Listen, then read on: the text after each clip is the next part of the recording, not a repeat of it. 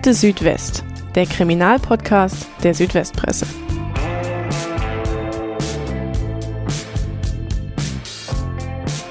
Wer sich für den Boxsport interessiert, der kennt garantiert ihren Namen Rola El Halabi.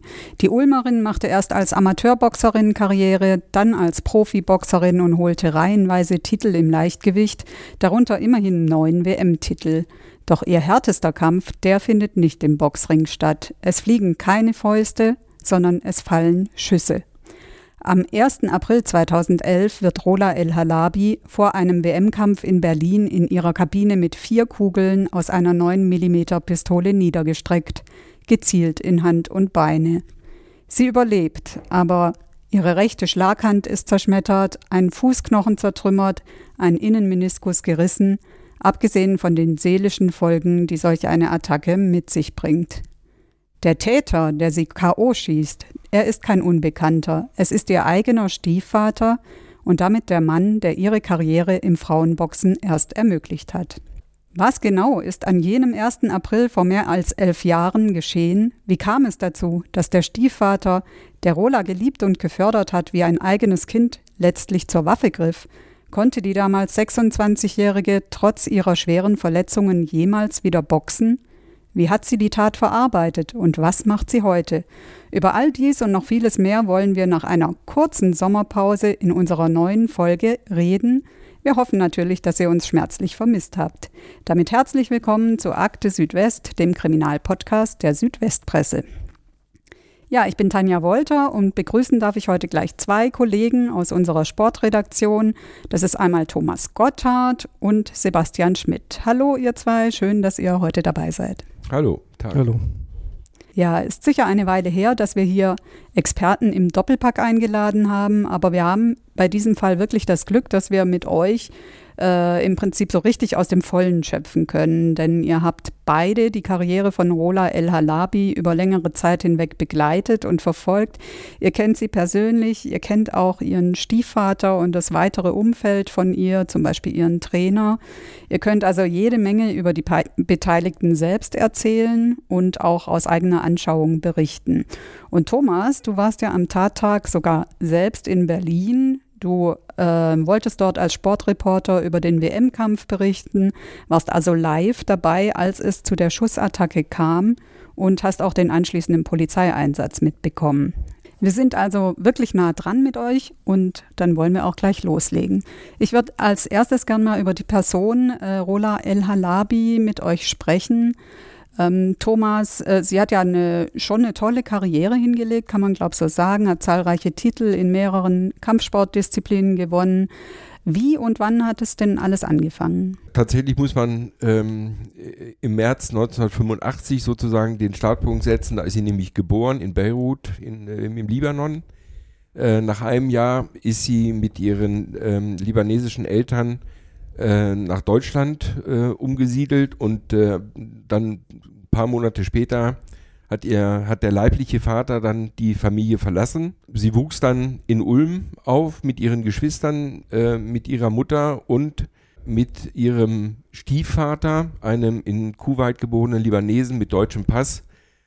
Und äh, ja, haben hier einfach ähm, als, als Familie gelebt. Und dann fing dann auch ungefähr so im, im Alter von, von acht, neun Jahren das Interesse an Kampfsport an. Der Auslöser war tatsächlich, dass äh, sie, das hat sie dann selbst irgendwann mal erzählt, eine äh, Memme war in der Schule, sie wurde gehänselt, äh, ihr wurden Radiergummis geklaut und ähm, das hat ihr Stiefvater mitbekommen. Äh, der hat dann einfach mal vorgeschlagen, hey, jetzt äh, komm mal mit ähm, in das äh, Mekong Box Gym in Neu-Ulm. Er war da wohl auch ab und zu im Training. Ja, dann hat er sie mitgenommen. Ähm, der damalige Trainer Tommy Wiedemann war wohl nicht so richtig begeistert am Anfang, weil es war ein, eine zierliche, ein zierliches, schmächtiges Mädchen, aber hat sich dann überreden lassen und ja, dann hat die Ola Elanabi da angefangen mit Kampfsport, Thai-Boxen, Kickboxen und dann war das einfach so ein, so ein Automatismus, dass sie über ihre Erfolge dann äh, zum Boxen gekommen ist. Erst im Amateurbereich, dann hat sie im Oktober 2006 ihren ersten Profikampf gehabt äh, im Neu-Ulmer Wiley Club. Gegnerin war relativ unbekannt, eine Frau aus äh, Belgien, die dann auch von Ola El Alabi ziemlich verprügelt wurde. Ähm, das war sozusagen der erste Punktsieg, kein K.O.-Sieg, sondern Punktsieg. Und ähm, die Gage betrug tatsächlich 40 Eintrittskarten, die sie dann verteilen durfte an, an Freunde, Bekannte. Also äh, da war schon klar, irgendwo, das richtig Geld fließt da noch nicht. Im Juni 2009 äh, kam es dann zum nächsten WM-Kampf ähm, in Neu-Ulm im Leichtgewicht. Den hat sie auch gewonnen und war damit die erste Boxerin aus dem arabischen Raum mit einem WM-Titel. 800 ähm, begeisterte Zuschauer, auch mit einem 2 zu 1 Punktsieg. So ging diese ganze Karriere halt dann immer weiter bis zum 1. April 2011 und darüber hinaus. Gut, du hast ja schon erwähnt, ohne ihren Stiefvater wäre sie ja eigentlich gar nicht äh, in den Kampfsport gekommen. Er hat sie mitgenommen. Welche Rolle hat er denn insgesamt beim, beim Fortgang dieser Karriere äh, gespielt? Weil, war er so die zentrale Figur oder ähm, ne, muss man ihn so als Förderer ihrer Karriere nennen? Definitiv. Und zwar nicht nur bei Rola, sondern auch bei ihrer jüngeren Schwester Katja. Die war eine erfolgreiche Kunstturnerin und auch die hat er komplett unterstützt und hat da auch ähm, beide Töchter bei allem geholfen. Äh, sogar so, dass Rola selbst Jahre nach der Tat, wenn es um diesen Punkt immer noch geht, immer noch dankbar ist und sagt, er hat alles für uns getan, er hat da alles uns ermöglicht und er hat uns die sportlichen Karrieren ermöglicht und hat dafür auch eigene Träume aufgegeben und eigene Ziele aufgegeben. Also er hat da alles hinten angestellt und hat diese Karrieren der zwei Töchter gepusht und ähm, das war dann sicherlich auch später so, so die Idee, es war immer so ein Geschäftsmodell auch ein bisschen, was sie da vorhatten. Okay, das wäre jetzt also eine weitere Frage gewesen. Sie ist ja, sie kam ja vom Kickboxen, ist dann ins äh, Amateurfach äh, gewechselt, Amateurboxerin gewesen, hat da glaube auch erste Titel schon geholt und dann ja äh, ist sie Profiboxerin gewesen. 2006 hattest du gesagt, Thomas war da glaube der erste Kampf. Dieser Wechsel ins Profifach hat, äh, was hatte das für Beweggründe? Waren das eventuell auch finanzielle Gründe, das Geschäftsmodell, worauf du gerade ansprichst? Ganz grundsätzlich, weil sie es konnte. Äh, sie war gut, sie hat, äh, sie hat einfach eine sympathische, intelligente Art, ist, war offen, äh, sehr höflich und ähm, es hat sich genau dieses ähm, von Sebastian angesprochene Geschäftsmodell dann sozusagen langsam entwickelt und was ganz wichtig war, in der Zeit war Frauenboxen äh, hatte Frauenboxen einen ganz anderen, deutlich höheren Stellenwert ähm, als heute. Die ARD hat alles, ähm, was mit Boxen insgesamt, aber eben auch Frauenboxen ähm, betraf, äh, live übertragen. Es gab großartige Boxerinnen wie Regina Halmich, Ina Menzer, Susi Kentikian, Alexandra Graf, die ähm, einfach äh, sehr, sehr bekannt waren. Die Regina Halmich wurde jetzt äh, in so eine Hall of Fame des Boxens aufgenommen, erst als fünfte Frau insgesamt. Und mit der in diesem Boxstall ähm, hat sie eben, das war der Universum Boxstall, äh, zum Beispiel auch ein bisschen trainiert, äh, die Rola El Halabi. Und, und dann kam sicherlich eben dann diese finanzielle äh, Sache wurde immer wichtiger. Rola El Alabi hat dann schon fast keine Gegnerin mehr gefunden in Deutschland äh, weil die alle Schiss hatten, gegen sie anzutreten. Der Weg in die USA äh, war einfach zu teuer. Äh, sie, sie hat auch zum Beispiel einen Trainer äh, in diesem Universum Boxstall einfach von sich überzeugt, äh, der dann auch gesagt hat, äh, aus Rola können wir was machen.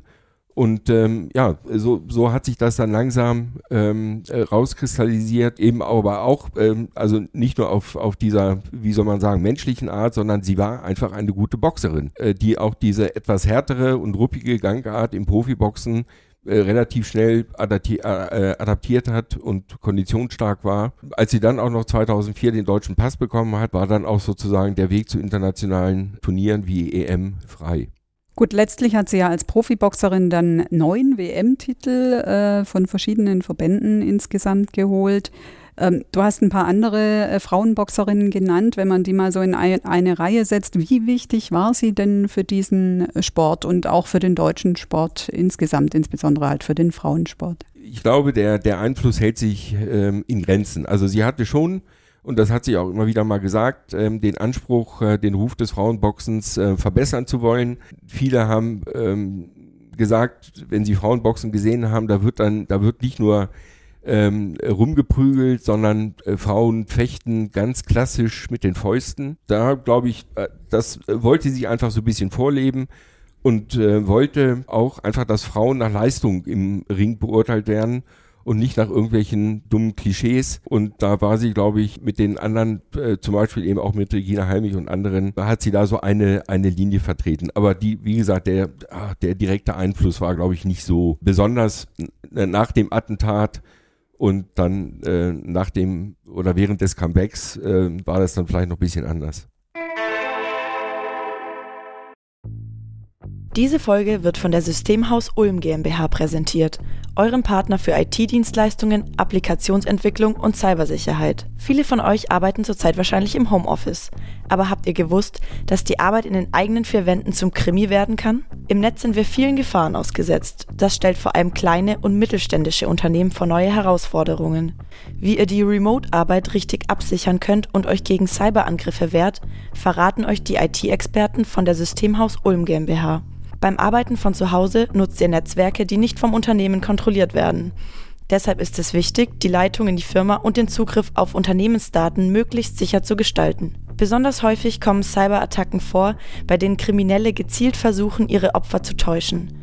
Zu Hause sind Mitarbeiter dafür oft anfälliger. Statt bei einem Verdacht geschulte Kolleginnen und Kollegen um Rat zu fragen, treffen Angestellte oft eigene Entscheidungen, im schlimmsten Fall die falschen. Wie ihr eure Arbeitsplätze zu Hause und in der Firma wirkungsvoll absichert, erfahrt ihr auf www.systemhaus-ulm.de.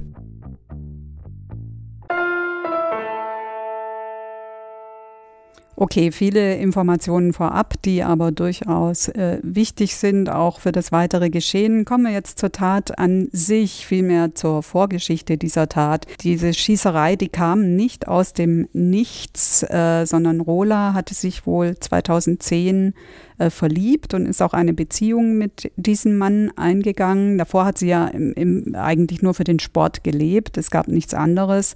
Aber gut, dann war da plötzlich äh, ein, ein zweiter äh, wichtiger Punkt in ihrem Leben ohne jetzt äh, zu sehr von der Privatsphäre zu erzählen, das wollen wir hier eigentlich nicht. Aber was kann man denn offiziell ähm, über diese Beziehung sagen? Was war da damals äh, öffentlich bekannt auch? Also bekannt war ja zunächst einmal gar nichts von dieser Beziehung und das, das wird ja dann später auch nochmal so ein bisschen ein Problem. Also Rola war zu dem Zeitpunkt schon 25 Jahre alt, als sie ihren ersten Freund hatte. Ich glaube, das sagt dann auch schon, schon viel aus. Also der Papa hat sehr genau oder der Stiefvater hat sehr genau drauf geachtet, mit wem sich seine beiden Töchter abgeben und, und er hat da schon immer ein Auge drauf gehabt. Und sie hat aber wie du es schon gesagt hast, einfach davor gab es nur Sport für sie.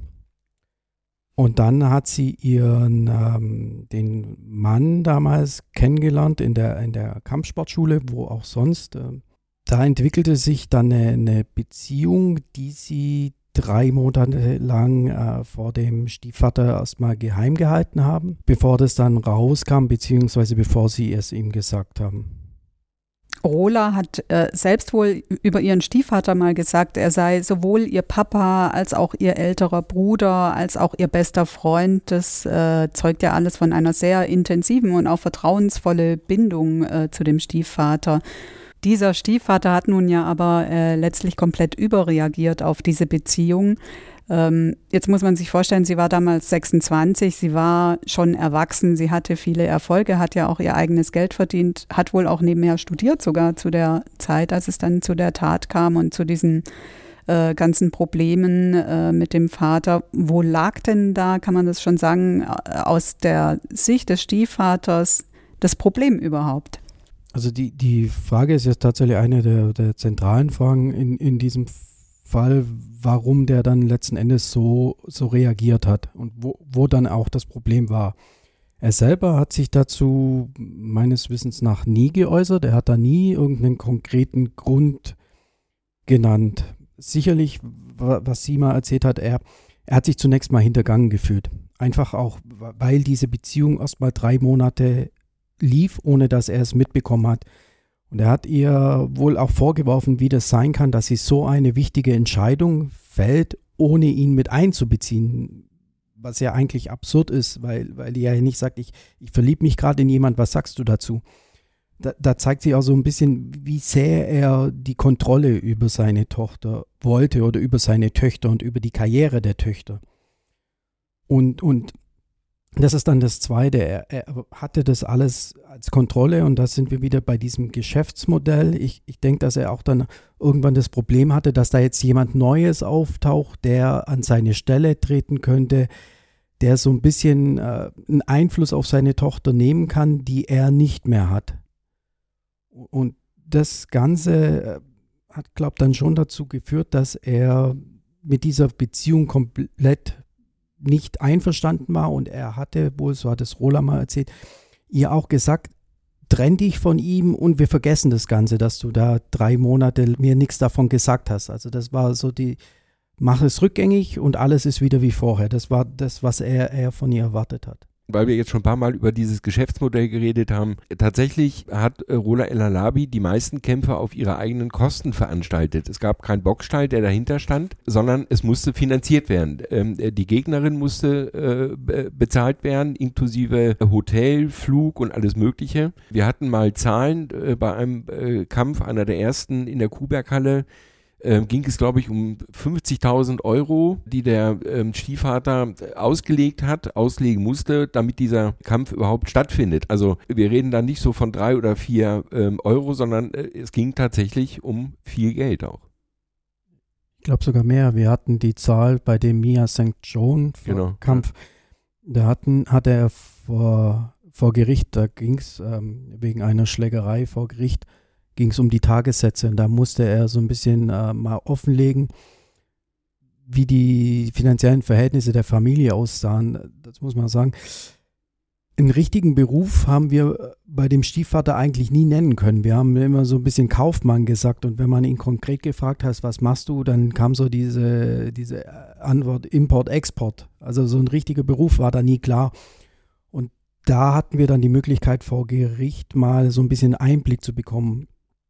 Und da kam dann raus, dass eben er, der fuhr immer einen schicken Wagen oder dickes Auto. Es war immer von Sponsoren, also es gehörte ihm nichts. Äh, seine Frau hat quasi als Reinigungskraft irgendwo gearbeitet auf 400 Euro Basis. Und da hat er die Zahl genannt, dass er für diesen Mia St. John Kampf 200.000 Euro Vorleistung erbringen musste. Okay, man kann also ähm, zusammenfassen, es ging schon auch um die Existenz des Vaters, also um das finanzielle Überleben, um äh, die Familie, wie er äh, Geld verdient für die Familie und so weiter. Ähm, jetzt kam diese Tat nicht knall auf Fall, sondern das hat sich dann wirklich über Monate hinweg wohl extrem zugespitzt. Es gab da immer wieder Szenen mit Bedrohungen, es gab wohl auch Gewaltausbrüche und die Familie ist ja letztlich sogar komplett auseinandergebrochen wegen dieses Streits zwischen Rola und ihrem Stiefvater. Was war denn äh, schon alles passiert, bevor es dann zu den Schüssen in Berlin kam? Und hat Rola versucht, sich da irgendwie dagegen zur, zur Wehr zu setzen oder sich zu schützen? Das Ganze hat sich tatsächlich über Monate aufgeschaukelt.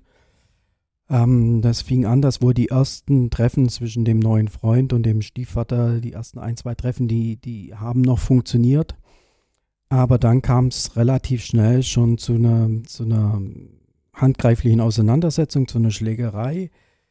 Ähm, der Stiefvater selber war Kampfsportler, der hatte also, wie er Rola da mitgenommen hat als Kind, der hatte schon da Erfahrung, ist auch ähm, von der Statur her so, dass das ähm, man vermuten kann, wenn der mal hinlangt, das tut ordentlich weh.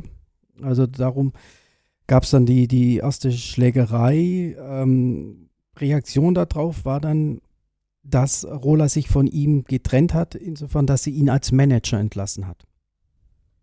Und ich glaube, dass das auch eine, eine, ganz entscheidende Situation war, weil wir über dieses Geschäftsmodell, über diese Investition gesprochen haben. Und als, auf einmal war er als Manager nicht mehr dabei und dann war der raus aus dieser Geschichte.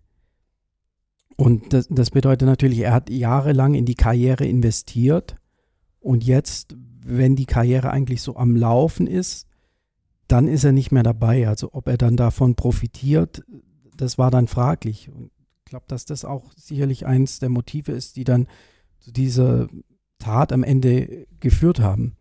Es ging dann weiter. Er hat dann eine, eine Schlammschlacht angefangen. Er hat dann von Ohnmachtsanfällen von ihr erzählt, berichtet, die es auch gegeben hat. Er hat gesagt, das wären ähm, gesundheitliche Probleme.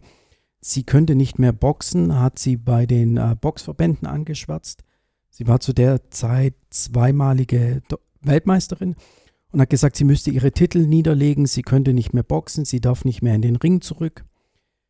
Die Ohnmachtsanfälle gab es, die waren aber auf den ganzen Stress und auf die ganze Belastung zurückzuführen. Äh, letzten Endes musste sie dann aber tatsächlich aufgrund dieser Vorwürfe einen der WM-Titel niederlegen, war dann nur noch einfache Weltmeisterin. Es hat die Familie auseinandergerissen, die, die Frau hat sich von ihm getrennt. Also die, die, auch die, die Schwester hat sich zurückgezogen von, von Rola. Also er, die Familie ist dran zerbrochen und was sicherlich dann auch äh, eigentlich am Ende dann das Ganze so tragisch macht, er hat es angekündigt. Er hat die Tat Monate vorher schon angekündigt. Und zwar auch in der Art, wie es dann am Ende kam. Er hat ihr gesagt, ich werde dir in die Hände und in die Beine schießen und deine Karriere beenden. Das, das war das, was er wollte. Und Rola ist mit dem Wissen, mit diesem, dem, was er gesagt hat, zu, zur Polizei gegangen, zu einer Richterin in, in Ulm gegangen, wie sie erzählt hat, und hat denen das gesagt. Und äh, die haben gesagt, wir können nichts machen, solange es nicht passiert. Also sie, sie war die, die Einzige, die von Anfang an daran geglaubt hat, dass er dazu fähig ist, das auch zu machen. Und in ihrem Umfeld waren einfach ganz viele Leute, die das nicht geglaubt haben, dass, dass er das am Ende wirklich durchziehen wird. Okay, kommen wir jetzt zur Tat äh, selbst. 1. April 2011. Rola war gerade in ihrer Kabine in Berlin. Sie bereitet sich auf diesen Kampf vor. Der sollte um 23 Uhr starten. Und vor der Kabine muss es dann irgendwie laut geworden sein. Es fielen dann wohl schon äh, vor der Tür erste Schüsse, soweit ich das jetzt nachlesen konnte. Und dann ist der Vater in die Kabine eingedrungen. Was ist denn äh, da genau passiert?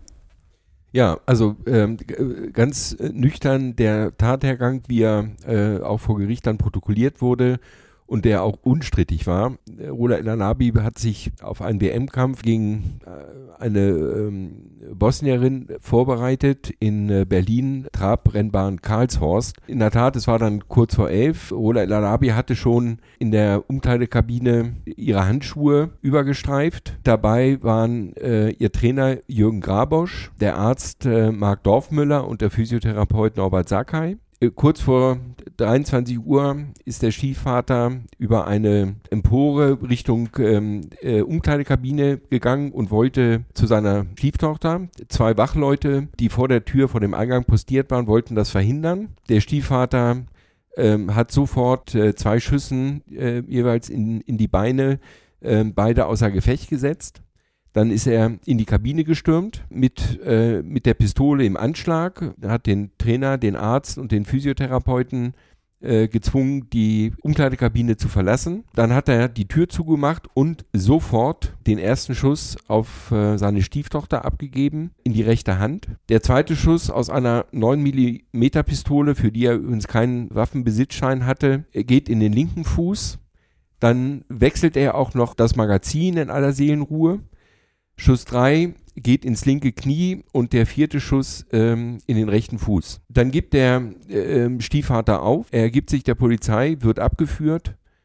Die ähm, schwerverletzte Rola El Alabi wird in ein Berliner Krankenhaus gefahren. Davor hat der Stiefvater noch in der Umkleidekabine immer zu sich selbst äh, gemurmelt, ich werde mich jetzt umbringen, ich werde mich jetzt umbringen. Und ähm, Rola El Alabi schwer verletzt mit äh, blutender Hand, äh, blutenden Füßen, blutendem Knie, hat dann sogar noch die Kraft gefunden, ihn zu überreden, sich eben nicht selbst zu erschießen. Er hat dann wohl auch noch mit Freunden telefoniert, aber dann, ähm, dann ja, äh, war, die, war die ganze Sache am Ende. Er hat die Tür aufgemacht. Äh, die Polizei, die mittlerweile eben schon da war und ein Sondereinsatzkommando haben ihn dann ähm, festgenommen und abgeführt. Äh, Thomas, du hast jetzt geschildert, was äh, aufgrund der Ermittlungen, auch der ganzen späteren Aussagen, äh, denke ich mal, dann im Nachhinein klar war. Wir haben aber eingangs erwähnt, du warst ja selbst mit vor Ort, um über diesen Boxkampf zu berichten. Was hast du denn in dieser Arena äh, von dieser ganzen Sache mitbekommen? Wie, wie nah warst du da an dem Geschehen dran und konntest du etwas hören, etwas sehen?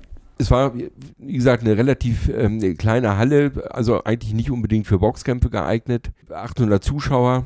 Ich war dann schon am Tag vorher angereist, weil es da noch ähm, eine Pressekonferenz gab und dieses traditionelle Wiegen. Und ähm, dann ähm, stand ich da kurz vor 23 Uhr mit einem ähm, Bekannten aus Weißenhorn, äh, großer Boxfan, vier, fünf Meter von dem Kabineneingang, der aber um eine Ecke ging, ähm, entfernt. Wir haben uns unterhalten, dann äh, guckt er irgendwo so Richtung ähm, äh, eben diese Empore und sieht da den Stiefvater mit dem der Bekannte aus Weißenhorn paar Minuten vorher noch zusammen an einem Tisch gesessen hat und mit einem anderen bekannten Boxer, Graziano Rocchiciani, die haben einfach ein bisschen über Boxen philosophiert und geredet und äh, da war ähm, noch alles ganz normal. Und dann äh, hören wir beide Geräusche, die man jetzt im Nachhinein natürlich als, als äh, akustisch sozusagen als Schüsse wahrnehmen kann. Aber das war in der äh, Sekunde nicht so. Ich hatte vier Jahre später also ein ähnliches Erlebnis bei diesen Attentaten in Paris äh, 2015 im Stade de France. Äh, mit, äh, da waren ja auch die Attentate in der Stadt mit über 130 Toten und 600, 700 Verletzten. Und äh, ich saß im Stadion, um über das Spiel Frankreich gegen Deutschland zu berichten, was ja auch live übertragen wurde im Fernsehen. Und dann auch plötzlich diese Geräusche. Und da hat natürlich in dem in der Sekunde niemand ähm, daran gedacht, dass da zwei Selbstmordattentäter sich vor den vor dem Stadioneingang äh, in die Luft gesprengt haben. Und so war das in Berlin auch. Und erst als dann tatsächlich Unruhe aufkam und, und Leute schnell hin und her gelaufen sind, war dann irgendwie klar, da ist irgendwas passiert. Dann hatte sich in, in relativ kurzer Zeit rumgesprochen, da sind wahrscheinlich Schüsse gefallen oder irgendwas ähm, Schlimmes ist passiert. Und dann, wie gesagt, war ja auch dieses Sondereinsatzkommando und Polizei schon da. Und dann ist man, dann fällt man in so einen Journalistenmodus, berichten äh, über das Geschehen, berichten. Es war relativ äh, spät, man musste sich dann auch ein bisschen beeilen. Ich bin dann auch äh, hin und her gelaufen, um einfach irgendwie Stimmen, um überhaupt erstmal ähm, zu erfahren, was genau passiert ist. Eine Kollegin äh, hat äh, hier ähm, in der ähm, Redaktion in Ulm Spätdienst gehabt. Mit der habe ich dann alle 10, 15 Minuten telefoniert und habe ihr einfach erzählt, wer was gesagt hat, was ich jetzt weiß. Ich hätte auch in der Situation tatsächlich nicht mehr selbst schreiben können weil daran kann ich mich schon noch erinnern, meine Hände sicherlich nicht die Tasten getroffen hätten. Und die Kollegin hat das halt alles äh, erfasst und in, in sehr kurzer Zeit und sehr gut zusammengefasst. So, so hat sich dann im Laufe der Zeit ähm, und dann bis, bis ähm, äh, spät in die Nacht ist das ganze Ausmaß dieses Dramas tatsächlich ähm, einem klar geworden und vielen anderen auch. Man könnte äh, auf die Idee kommen, dass das Sportreporter-Dasein recht gefährlich ist, auch wenn du diese Geschichte mit Frankreich äh, erwähnst. Ähm, du hast mir im Vorfeld, also hier zu den Vorbereitungen am Rande noch erzählt, du wärst sogar beinahe zum Tatzeitpunkt selbst in der Kabine gewesen bei Rola El Halabi. Dazu kam es dann zwar im Endeffekt nicht, aber was war denn da der Hintergrund? Ja, der Hintergrund war ganz einfach, irgendwie berichten, gucken, wie bereitet sich eine, eine Boxerin, in dem Fall ein Boxer, in der Kabine vor, was, was wird gesagt, wird vielleicht gar nichts gesagt. Das war schon eine Idee im Vorfeld. Wir hatten da in der Zeit auch mit dem Trainer und mit ähm, Rola äh, relativ viel Kontakt. Ich habe das paar Mal angesprochen. Die haben auch ähm, gesagt, ja, da können wir nochmal drüber reden, ohne dass es eine feste Zusage gab. Ähm, aber ich habe dann irgendwann schon gemerkt, äh, und spätestens an dem äh, bei der Pressekonferenz einen, äh, einen Tag vor dem Attentat, dass sie das eigentlich nicht wollen und dann haben sie es aber auch irgendwann gesagt ähm, was ich auch absolut ähm, verstanden habe, ist ja sicherlich spannend gewesen, ähm, da tatsächlich dabei zu sein. Äh, aber auf der anderen Seite, gerade im Sport, sind Umkleidekabinen was, was Heiliges, ähm, was da ähm, getan und was da gesprochen wird, findet eigentlich selten oder eigentlich nie äh, den Weg nach draußen. ähm, ja, äh, dass ich im Nachhinein natürlich ganz froh bin, ähm, versteht sich von selbst. Mhm. Ähm, wie war denn die Stimmung äh, in dieser Halle nach den Schüssen? Also man, man, muss sich vorstellen, da sind Schüsse gefallen, das spricht sich so langsam rum. Äh, man könnte meinen, da muss doch irgendwie eine Panik entstehen, weil man weiß nicht äh, den Hintergrund und es könnte sich ja auch um irgendeinen äh, Amokläufer äh, handeln, der wild durch die Gegend schießt und auf alle möglichen Personen, die sich da aufhalten. Ja, ähm, äh, tatsächlich ähm, äh, hätte man das vermuten können, aber das, also an, an richtig Panik ähm, äh, kann ich mich nicht erinnern. Es war, es war Hektik, es war viel Bewegung. Ähm, die Zuschauer äh, wurden natürlich sofort gebeten, ähm, die Halle zu räumen. Ich kann mich einfach nicht mehr erinnern, mit welcher Begründung. Ähm, aber es war definitiv nicht von einer Schießerei die Rede. Ähm, die die ähm, äh, Zuschauer, wie gesagt, 800 sind auch ähm, ja, wie gesagt, bisschen schneller aus der Halle gegangen, aber ohne große Hektik ähm, und ähm, sind dann aber auch vor der Halle stehen geblieben und nicht nach Hause gegangen, weil sich dann eben schon rumgesprochen hat, hey, da ist irgendwas äh, wirklich ähm, äh, Bitteres passiert. Diesen Podcast hörst du kostenlos. Möglich wird das durch unsere vielen Abonnentinnen und Abonnenten. Unterstütze auch du Qualitätsjournalismus in deiner Region mit einem Digital-Abo. Teste uns einfach mal einen Monat lang. Alle Infos auf swp.de. Gut, wir wissen, äh, Rola hat vier Kugeln insgesamt abbekommen. Sie liegt also am Boden, blutüberströmt. Ähm, wie schwer waren denn dann letztlich ihre Verletzungen und war zu dem Zeitpunkt überhaupt daran zu denken, dass sie äh, jemals wieder boxen kann? Ja, in den in den ersten Wochen ähm, äh, nach der Schießerei ist eigentlich jeder davon ausgegangen, dass Rola El Alabi wegen des Trümmerbruchs in der Schlaghand, äh, Knochenverletzung nicht mehr in den Boxring ähm, steigen würde. Sie hatte ja zu der Zeit einen Pressesprecher, Ralf Grimminger, der ähm, so ein paar Sachen ähm, dann auch für die Presse aufbereitet hat. Aus meiner Erinnerung ähm, war damals in diesen ersten Wochen nach dem Attentat klar, ähm, sie wird nicht mehr boxen. Die hätten in der Tat, also sie hat es auch nochmal erzählt, äh, unter anderem in dieser Schlaghand, der, der Mittelhandknochen war so kaputt, dass sie ihr aus der Hüfte den Knochen entnehmen mussten. Und sie kann bis heute äh, an der Schlaghand keine Faust machen. Keine komplette. Also da ging es nicht drum, ob sie nochmal boxt, sondern da ging es nur darum, ob sie im Alltag überhaupt den Alltag ohne größere Einschränkungen bewältigen kann. Und sie hat dann aber unheimlich schnell, tatsächlich als sie dann wieder so weit hergestellt war, fit war, eine Pressekonferenz gegeben, bevor sie überhaupt einmal überhaupt trainiert hat, bevor sie einmal überhaupt irgendwo dagegen geschlagen hat und hat gesagt, ich mache ein Comeback, ich komme zurück. Und dazu hat man zum Beispiel diesen Mittelhandknochen, ähm, den hat man verkürzt, weil damit, wenn sie schlägt, dass da keine Belastung drauf kommt, damit er nicht noch mal wieder bricht. Also sie hat da schon Sachen auch machen lassen, um, um dieses Comeback hinzubekommen. Als Hintergrund, äh, damals wurde in, zu der Zeit wurde hier in, in Neu-Ulm die Ratio Farm Arena, in der auch die, die Basketballer spielen, die Bundesliga-Basketballer, in der viele Veranstaltungen sind, wurde zu der Zeit fertiggestellt und eröffnet. Und das war für sie, glaube ich, auch nochmal so ein Motivationsschub, weil sie immer gesagt hat, sie wird einen Comeback-Kampf geben in dieser Halle in dieser ausverkauften Halle. Und das war so dieses Ziel. Also sie hat da tatsächlich einen, einen unbändigen Willen hingelegt, dieses Comeback zu schaffen, von dem am Anfang jeder gesagt hat, das, du, da brauchst du nicht mal dran denken, das wird nicht funktionieren. Okay, das klären wir nachher noch, ob, ob das äh, dann tatsächlich geklappt hat ähm, und sie da wieder anknüpfen konnte. Jetzt erst aber zur strafrechtlichen Aufarbeitung. Der Stiefvater, der wurde ja noch vor Ort festgenommen. Er kam dann in Berlin in U-Haft und rund sechs Monate nach der Tat ähm, wurde dann der Prozess eröffnet. Das war das Kriminalgericht Moabit.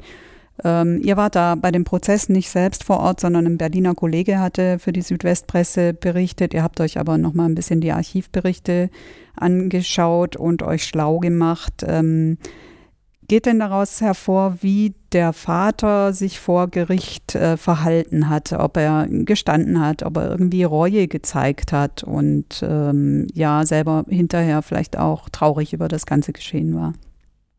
Also er hat tatsächlich am ersten Verhandlungstag ähm, zumindest ein Teilgeständnis abgelegt.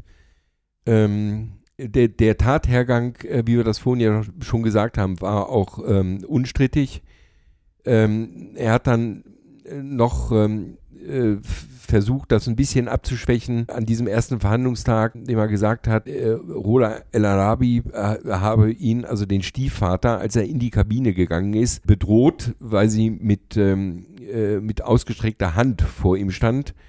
Äh, da hat der Richter dann aber wohl dann sehr schnell reagiert und hat das als äh, kompletten ähm, äh, Unfug ähm, abgetan er hat, äh, der, der, der Stiefvater, äh, immer wieder betont, er habe nicht gezielt auf die Boxerin geschossen. Er hat immer wieder gesagt, ich weiß auch nicht, äh, warum ich geschossen habe. Ich war nicht mehr ich. Wenn man sich, ähm, äh, wenn man sich diesen Tathergang äh, nochmal so durch den Kopf gehen lässt, so wie wir das vorhin ähm, ganz nüchtern äh, geschildert haben, ohne das, der, das ähm, Urteil irgendwie anzugreifen, wir sind keine Juristen, wir können uns da auch nichts anmaßen, aber allein diese, diese Vorstellung, ähm, was da passiert ist, und, ähm, und, und dann dieses Argument, er habe nicht gezielt auf die Boxerin geschossen, ist nicht ganz nachvollziehbar. Ob das, inwieweit das juristisch ähm, zu bewerten ist, das, wie gesagt, ist, ist schwierig. Klar war aber von vornherein, dass das ähm, Gericht ähm, dem Angeklagten keine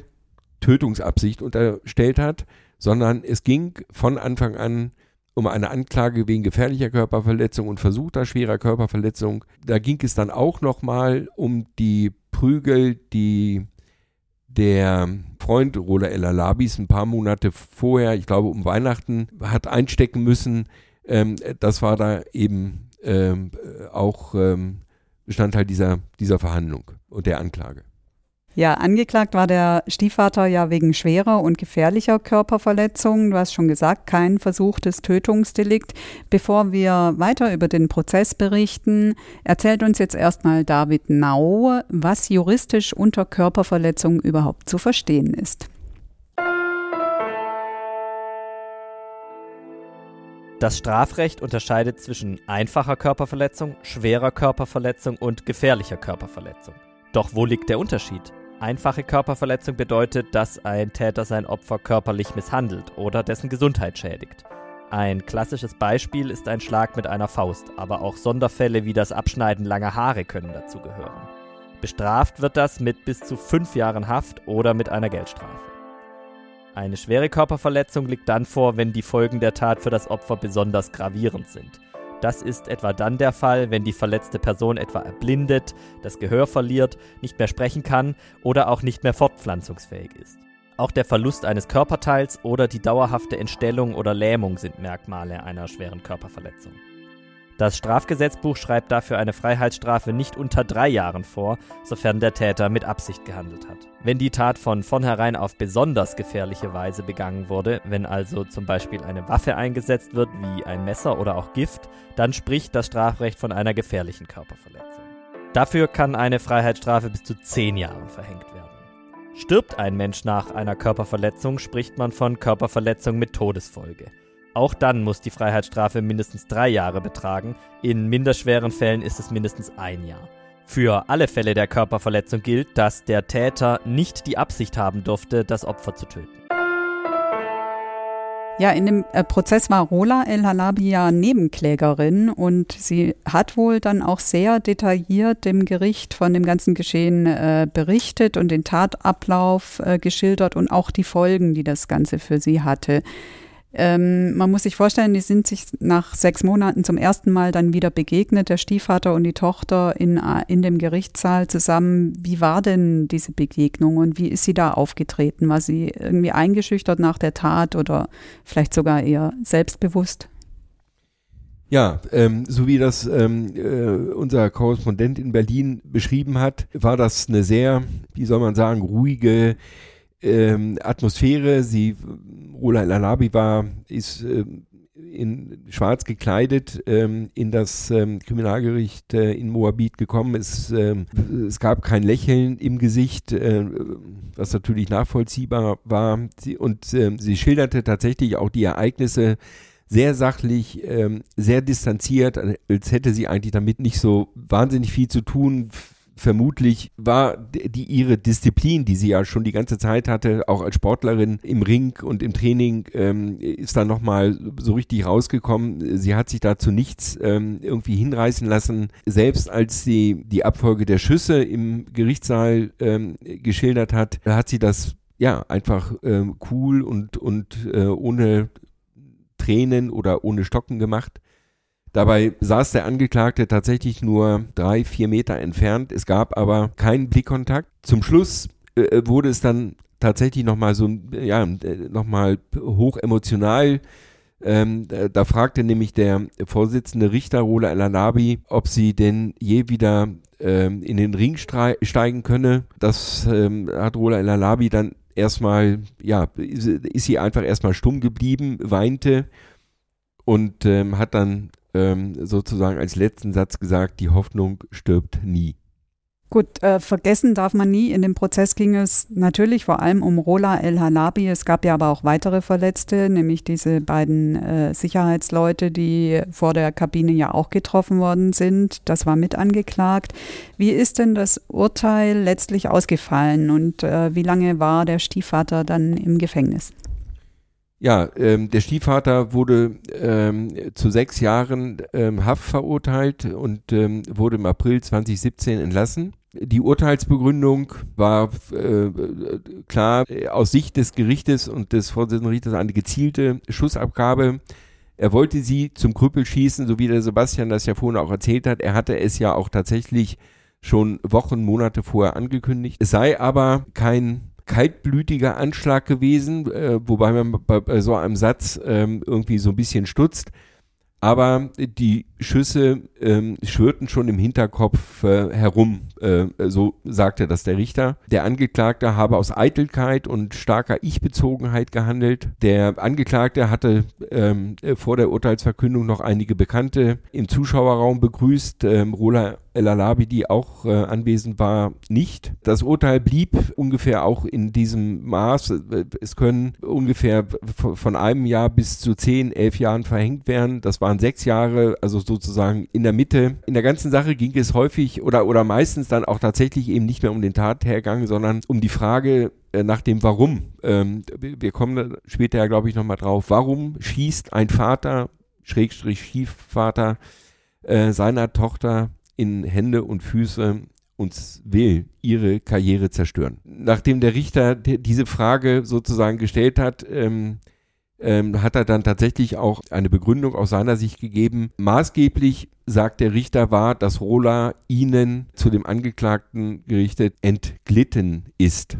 Das ist genau, ähm, glaube ich, der entscheidende Punkt, dass der Angeklagte einfach die, der, die Macht über, über seine Stieftochter verloren hat. Dem Angeklagte, der Angeklagten wurde auch ein gerüttelt Maß an Selbstmitleid ähm, attestiert. Er zeigte sich dann ab und zu dann doch ruhig, er hatte manchmal sogar Tränen in den Augen, er entschuldigte sich übrigens auch bei den zwei Sicherheitsmännern die er mit zwei Schüssen, mit jeweils zwei Schüssen niedergestreckt hatte, ausdrücklich. Der eine der Sicherheitsmänner wollte Schmerzensgeld haben, was er äh, wohl auch bekommen hat. Ähm, Rola El Alabi hat äh, an diesem Verhandlungstag ausdrücklich gesagt, sie verzichtet auf eine Forderung nach Schmerzensgeld. Ein Psychologe äh, da auch noch gesagt hat, ähm, auch das hat Sebastian vorhin schon mal ganz kurz angerissen, ähm, äh, der, der, Psychologe äh, hat einfach sein völliges Unverständnis geäußert, dass äh, noch Monate nach dieser Tat Freunde des Angeklagten das offenbar alles bedauert haben, weil der Angeklagte sich doch die ganze Zeit ähm, vorher rührend um seine beiden Töchter ähm, gekümmert habe. Das ähm, ist in diesem ganzen Umfeld immer so rausgekommen. Und ähm, das, äh, da hat der Psychologe gesagt, das könne er angesichts dieser Tat, die wie gesagt unstrittig war, überhaupt nicht nachvollziehen. Du hast gesagt, April 2017 ist er dann, glaube ich, aus der Haft entlassen worden. Das ist, sind ja dann tatsächlich sechs Jahre, die er, wenn man die Untersuchungshaft mit einrechnet, komplett abgesessen hat, dieses, äh, diese Haftstrafe. Also er ist äh, zumindest nicht vorzeitig entlassen worden. Gut, wir haben unsere Zuhörer und Zuhörerinnen ja jetzt äh, ziemlich lange auf die Folter gespannt, wie es weiterging in der Karriere von Rola El Halabi, ob sie tatsächlich nochmal boxen konnte. Ähm, so viel sei gesagt, die Genesung hat sehr, sehr lange gedauert, aber sie stieg dann tatsächlich im Januar 2013 wieder in den Ring. Das war rund 20 Monate nach der Tat. Sebastian, was kannst du uns dazu erzählen? Sie hat tatsächlich, also wenn wir, wenn wir das Ziel des Stiefvaters nehmen und sagen, er beendet ihre Karriere, das Ziel hat er nicht geschafft. Er hat es nicht hinbekommen. Er hat, konnte sie nicht brechen. Sie hat sich da wirklich mit einem unbändigen Willen zurückgekämpft. Hat dann auch, sie hat mal selber gesagt, dieser Vorfall hat ihr zum Durchbruch verholfen, weil es, wenn wir anschauen, ähm, am Anfang dieser ersten Kämpfe waren drei, vier lokale Reporter da. Als sie ihren Comeback-Kampf vor diesem Comeback-Kampf dann die Pressekonferenz nochmal nachgeschaut, waren 50 Journalisten aus ganz Deutschland da. Also ein, ein mediales Interesse an diesem Kampf, das sie ohne den Vorfall nie bekommen hat, hätte. Sie hat ja auch ein Buch drüber geschrieben. Damals gab es ja noch äh, die Idee, dass das ganze, die ganze Geschichte verfilmt wird und alles. Und, und sie hat es dann natürlich auch genutzt, um diesen Kampf zu promoten. Da war es auch wieder so, dass sie da auch finanziell investieren musste. Also es ging äh, zum einen, sie musste erstmal das Comeback bekommen, sie musste erstmal da wieder zurückkommen, äh, kämpfen können. Dann hat sie hier die Unterstützung und dann hat sie es tatsächlich geschafft. Sie hat diesen Kampf auf die Beine gestellt in der Arena. Das war eine Riesenveranstaltung. Sie ist äh, in die Arena gekommen, äh, in einer Kutsche, gezogen von zwei Pferden. Das war irgendwie ihr Traum, mal sowas hinzubekommen. Also anstatt wie normaler Box einzulaufen. Sie hatte ein eigenes Lied, das komponiert wurde. Also war, war viel Show drumrum. Äh, das ganz große Happy End, wenn wir das so nennen wollen, blieb quasi verwehrt. Sie hat diesen Kampf verloren. Hatte sich dafür aber auch, das muss man ihr auch zugute halten, sie hatte sich keine, keine schlechte Gegnerin dazu ausgesucht, sondern es war äh, auch eine Weltmeisterin und, und durch diese Vorfälle, sie war ja während der Zeit immer Weltmeisterin. Durch diese Vorfälle war sie Weltmeisterin im Ruhestand. Man hat diese Titel also ihr nicht, die war nicht weg. Und sie hatte das Recht, in diesem ersten Kampf äh, wieder um die Titel zu kämpfen. Und das hat sie dann auch wahrgenommen. Also sie hat da sich schon eine schwere Gegnerin rausgesucht, weil sie von sich gesagt hat, wenn ich wieder Weltmeisterin werde, dann will ich mir das auch verdienen. Ähm, wie gesagt, den Kampf hat sie verloren. Es ist ihre einzige Niederlage in den 15 Profikämpfen, die sie gemacht hat. Äh, nichtsdestotrotz ist sie damals, äh, kann da sagen, da gab es zwei Gewinnerinnen, die sportliche und, und sie natürlich, die das wirklich auf die Beine geschafft, gestellt hat und das geschafft hat. Und sie hat dann einen Kampf später, hat sie es wieder geschafft und ist Weltmeisterin geworden. Und das heißt, er hat auch die Karriere nicht äh, ihre Karriere den Aufstieg nicht unterbinden können, sondern sie hat dann bis zum Ende ihrer Karriere hat sie nochmal drei WM-Gürtel angesammelt.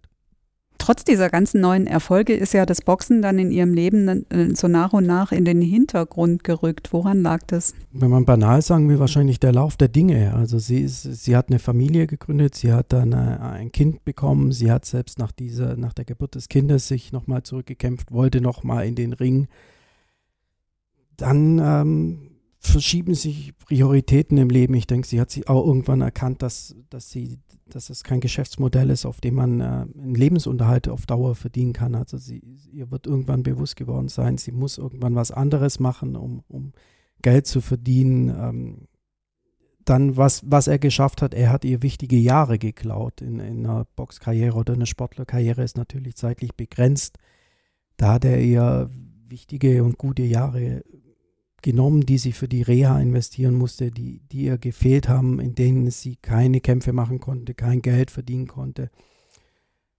Äh, und dann ist es auch so, äh, sie hatte, sie war dann 31, als sie die Karriere beendet hat und da hatte sie ähm, ein halbes Jahr davor nochmal eine Knie-OP. Also es war nicht so, dass dass sie zurückkam und, und alles war okay, sondern sie hatte schon Schmerzen, sie hatte schon auch mit Problemen zu kämpfen. Und diese Knie-OP, da musste man an dem Knie nochmal was operieren und danach war dann, war dann klar, das wird nichts mehr.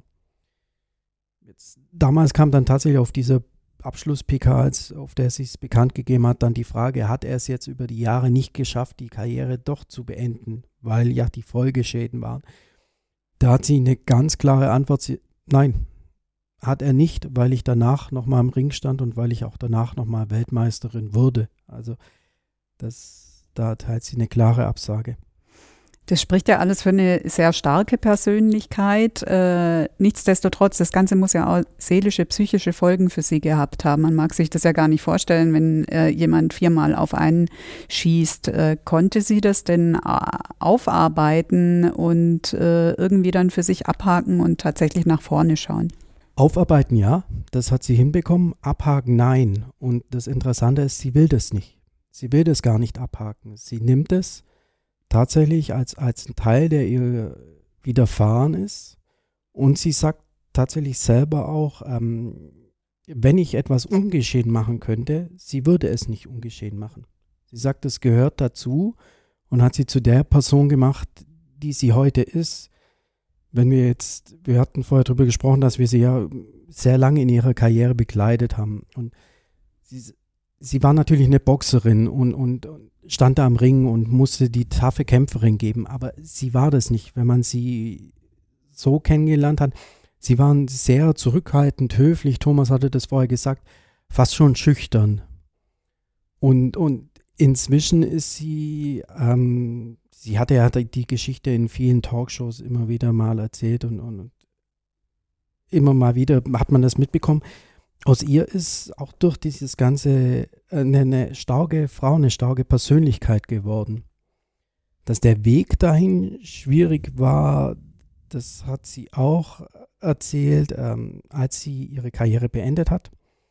Ihr, ihr Mann, damaliger Freund, inzwischen Ehemann, ist Grieche und sie sind nach der Karriere nach Griechenland gegangen.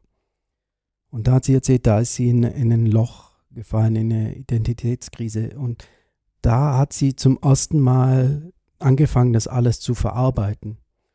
Weil sie natürlich nach der Tat hatte sie diese Comeback-Pläne und dann ging in ihrem Leben ging immer Training und es ging ja weiter der Trott. Immer Training, immer Boxkampf, nächster Kampf, nächste Herausforderung und dann war die Karriere vorbei und dann war Ende. Und da hat sie dann aufgefangen, das aufzuarbeiten, aber abhaken will sie es nicht.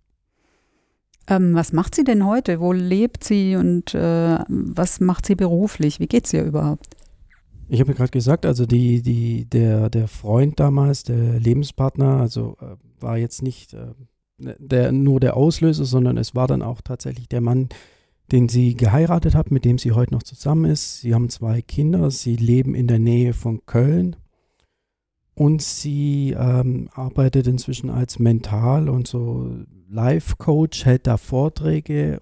Auch schon deswegen ist es natürlich immer noch Thema, was ihr widerfahren ist. Sie hat natürlich vom einen das Mentale als Boxerin, als Sportlerin, sie, was sie da mitbekommen hat, äh, in, dem, in der Kampfsportschule, in der sie trainiert hat, hängt an der Wand der Spruch, wenn ich mich recht entsinne, äh, lerne zu leiden, ohne zu klagen oder so sinngemäß das, das war ja schon, es, es ist, Boxen ist ein Sport allein, man muss sich unheimlich quälen. Es waren, hat täglich trainiert, also viel Selbstmotivation und, und das gepaart mit dem Willen, danach zurückzukommen und das alles ähm, zu verarbeiten und auch wie man das macht, das, das gibt sie an andere Leute weiter. Wie es ihr geht, ich habe den Eindruck, ihr geht das ganz gut. Also sie ist, sie ist zufrieden damit und, und ähm, hat das, glaube so gut man das verarbeiten kann, verarbeitet. Das ist natürlich jetzt noch eine Frage, die wahrscheinlich jeden interessiert. Nach all diesen Jahren hatte sie jemals wieder Kontakt zu dem äh, Stiefvater und wie steht sie heute zu ihm? Sie hatte tatsächlich keinen Kontakt bis heute. Von sich aus nicht und auch von ihm aus nicht. Er hat ihr er hat sich bis heute nicht bei ihr entschuldigt, er hat keinen Brief, er hat nichts, keinen Versuch der Kontaktaufnahme zu ihr. Ähm, wir wissen, dass er in der, in der Region Ulm wieder ist nach seiner Haftentlassung. Also er ist hier in der Gegend. Er wurde auch von, von Leuten aus ihrem Umfeld auch schon gesehen. Sie selber sagt, sie hat ihn tatsächlich noch nie gesehen, obwohl sie ab und zu noch in Ulm ist. Und ähm, sie sagt aber auch, ich kann auch damit leben, dass er sich nicht entschuldigt hat, dass er keinen Kontakt mehr aufnehmen will. Ich, sie will den auch gar nicht mit ihm diesen Kontakt. Und, und ähm, ja, wahrscheinlich das, das Überraschendste an dieser ganzen Geschichte ist, dass sie heute sagt, dass sie ihm diese, so unglaublich es klingt, diese Tat verzeihen kann. Sie hat ihm verziehen. Sie hatte mal gesagt, vor Jahren, ich, ich wünsche ihm weder Gutes noch Schlechtes. Und, und sie hat jetzt tatsächlich gesagt, sie ist jetzt an einem Punkt, wo sie tatsächlich sagen kann, sie wünscht ihm bloß Gutes. Und wie sie das geschafft hat, ihm zu vergeben und warum das für sie auch so wichtig ist, dass sie das äh, hinbekommen hat, das wird sie uns selber nochmal erzählen, weil sie sich für ein Interview bereit erklärt hat. Ja, dazu wird es dann noch eine Sonderfolge äh, zu diesem Fall geben in unserem Podcast Akte Südwest. Es wird ein paar Wochen dauern, aber das könnt ihr euch alles bald anhören. Alles in allem ein wirklich ergreifender und tragischer Fall und auch eine sehr dramatische Familiengeschichte, kann man sagen. Wir kommen damit zum Schluss dieser Podcast-Folge. Sebastian und Thomas, herzlichen Dank an euch, dass ihr hier wart und uns so viele spannende Informationen mitgebracht habt. Damit sage ich Tschüss und bis zum nächsten Mal. Tschüss. Tschüss.